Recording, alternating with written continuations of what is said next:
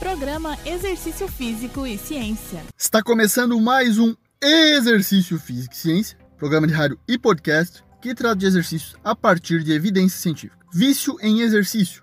Esse é o nosso tema de hoje. Embora em quase todo o programa destacamos os benefícios da atividade física e do exercício físico, este realizado em excesso pode trazer prejuízos à saúde. Assim, falaremos do vício em exercício, que também é conhecido na literatura como dependência ao exercício ou exercício compulsivo, também exercício excessivo ou até obrigatório.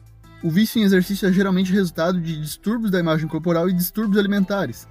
Nesse caso, é considerado um vício secundário, pois o transtorno alimentar seria o primário. Caso não haja patologia subjacente, pode ser considerado como um vício primário. Pessoas viciadas em exercícios experimentam uma perda de controle de modo que o exercício se torna excessivo e obrigatório.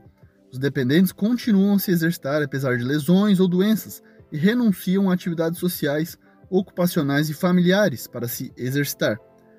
Quando não se exercitam, podem apresentar problemas no sono, na concentração, além de inquietação, ansiedade, tristeza ou irritabilidade.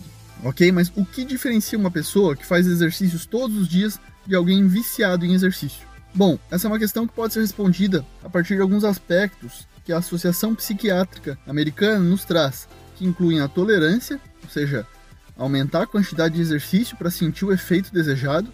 Ah, o segundo aspecto é que, na ausência de exercício, a pessoa experimenta efeitos negativos, como alguns citados anteriormente. A falta de controle também, pois a pessoa falha nas tentativas de reduzir o nível de exercício ou mesmo interromper o exercício por algum período de tempo. Também tem o tempo dedicado, então o viciado gasta muito tempo se preparando, participando e se recuperando de sessões de exercício. E a redução do tempo em outras atividades, seja de cunho social, ocupacional ou recreativo.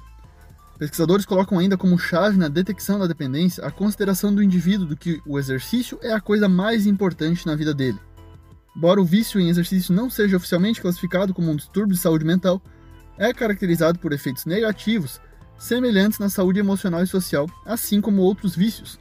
O grande problema está que, em comparação com vícios como álcool, jogos de azar ou, ou compulsão alimentar, o exercício é um comportamento socialmente aceito, possivelmente mesmo quando levado ao extremo, porque a luta por um corpo em forma geralmente é percebida como um sinal do estilo de vida saudável, sucesso pessoal, os familiares e amigos podem aceitar e incentivar mesmo os praticantes de exercícios a manter hábitos excessivos de exercício. Outra questão é como se desenvolve a dependência. Temos alguns modelos teóricos que tentam explicar. Um deles é que após o exercício, geralmente experimentamos sentimentos eufóricos, o que ocorre devido à liberação de neurotransmissores e hormônios, além de diversas reações químicas que ocorrem no corpo humano. Durante o exercício, as endorfinas liberadas pela hipófise bloqueiam o sentimento de dor e induzem prazer. As atividades físicas também estimulam a produção de dopamina, e esse aumento está associado a sentimentos de felicidade e prazer. Além disso, o nível de serotonina, um neurotransmissor responsável pela euforia e bom apetite, também aumenta durante o exercício regular. Também há melhora dos níveis de energia e o estado de alerta. Esses hormônios da felicidade podem desempenhar um papel na redução dos níveis de estresse e, portanto, podem ter uma conexão direta com o vício no exercício. Faltam estimativas de prevalência desse vício na população em geral. Alguns estudos observacionais mostram que os sintomas de dependência de exercícios variam de 0,5 até 3% na população em geral, enquanto entre praticantes regulares de exercícios varia entre 1,9% e 3,2%.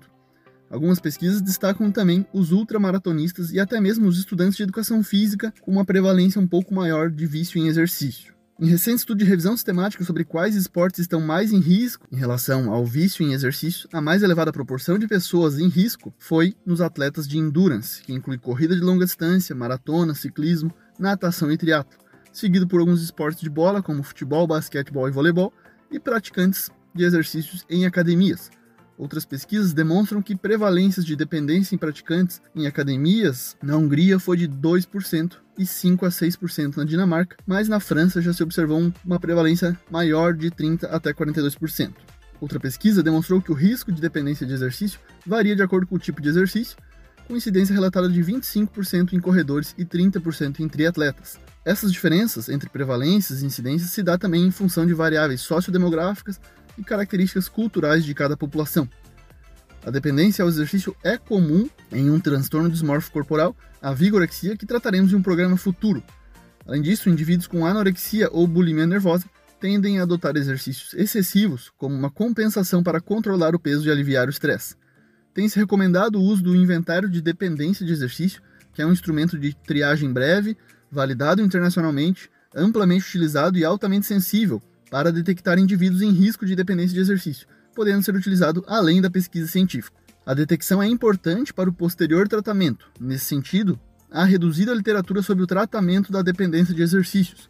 Como na maioria dos vícios comportamentais, recomenda-se terapia comportamental cognitiva e a terapia comportamental dialética, por exemplo, para reestruturar crenças desadaptativas sobre exercícios e gerenciar distúrbios de humor, sendo que o objetivo da terapia não é impedir que o paciente se exercite, mas ajudá-lo a reconhecer o comportamento viciante e reduzir a rigidez da rotina de exercícios. Este foi mais um Exercício Físico e Ciência. Todos os nossos programas estão no Spotify e no Deezer. Um abraço e até a próxima. Você ouviu Exercício Físico e Ciência com o professor Fábio Dominski, na Rádio Desk FM 91.9.